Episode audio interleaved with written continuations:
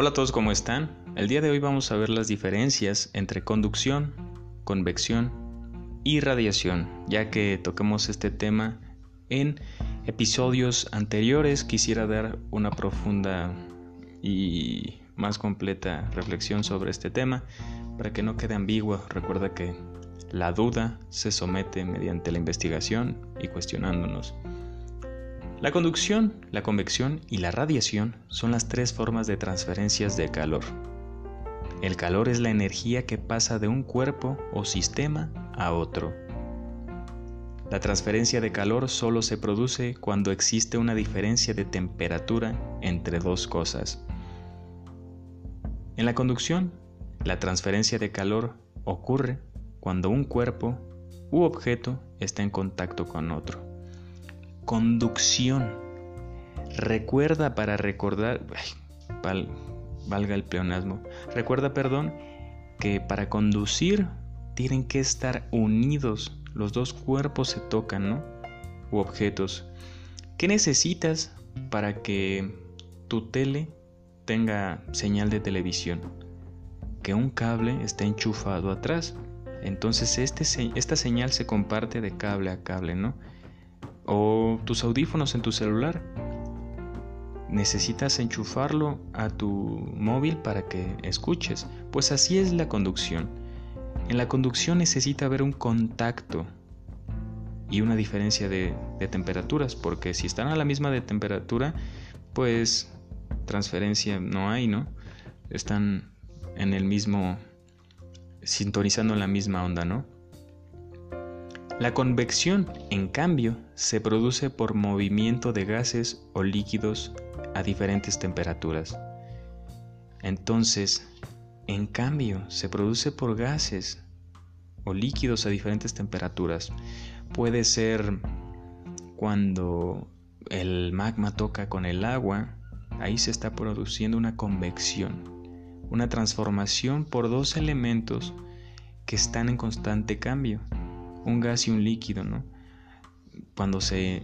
Es que recordemos que no toda materia, los diferentes estados de la materia em, interactúan de diferentes maneras, ¿no? Entonces, cuando son gases o líquidos y no son cosas materiales, se llama convección. ¿Ok? Por su parte, la radiación es una transferencia de calor sin que los cuerpos estén en contacto. ¿Ok? Aquí ya es radiación. Es sin tocarte te transmito calor, como el sol.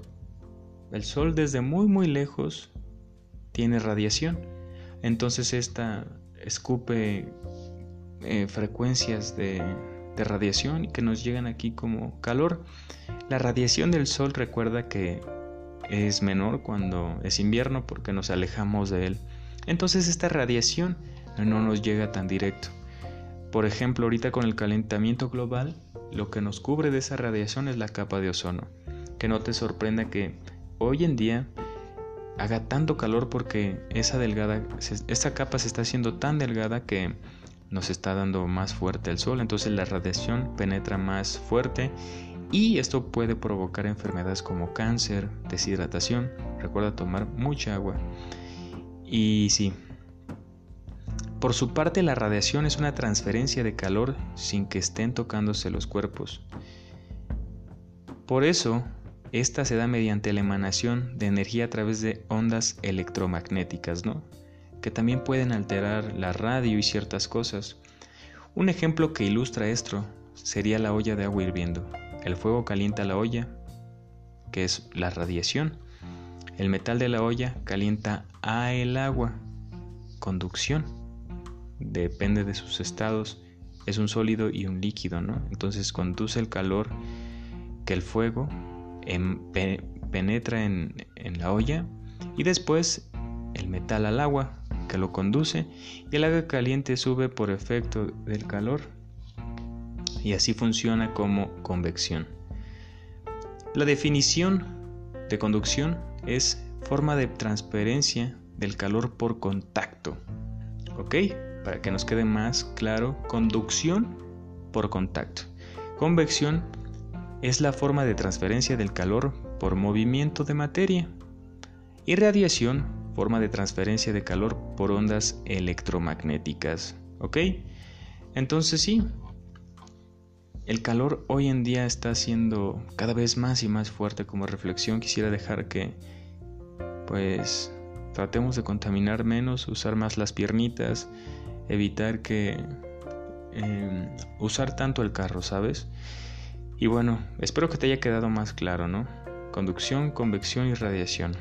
Físico, y el otro también es físico, pero de diferentes estados de materia, y el otro ya es radiación, que es sin tocarse.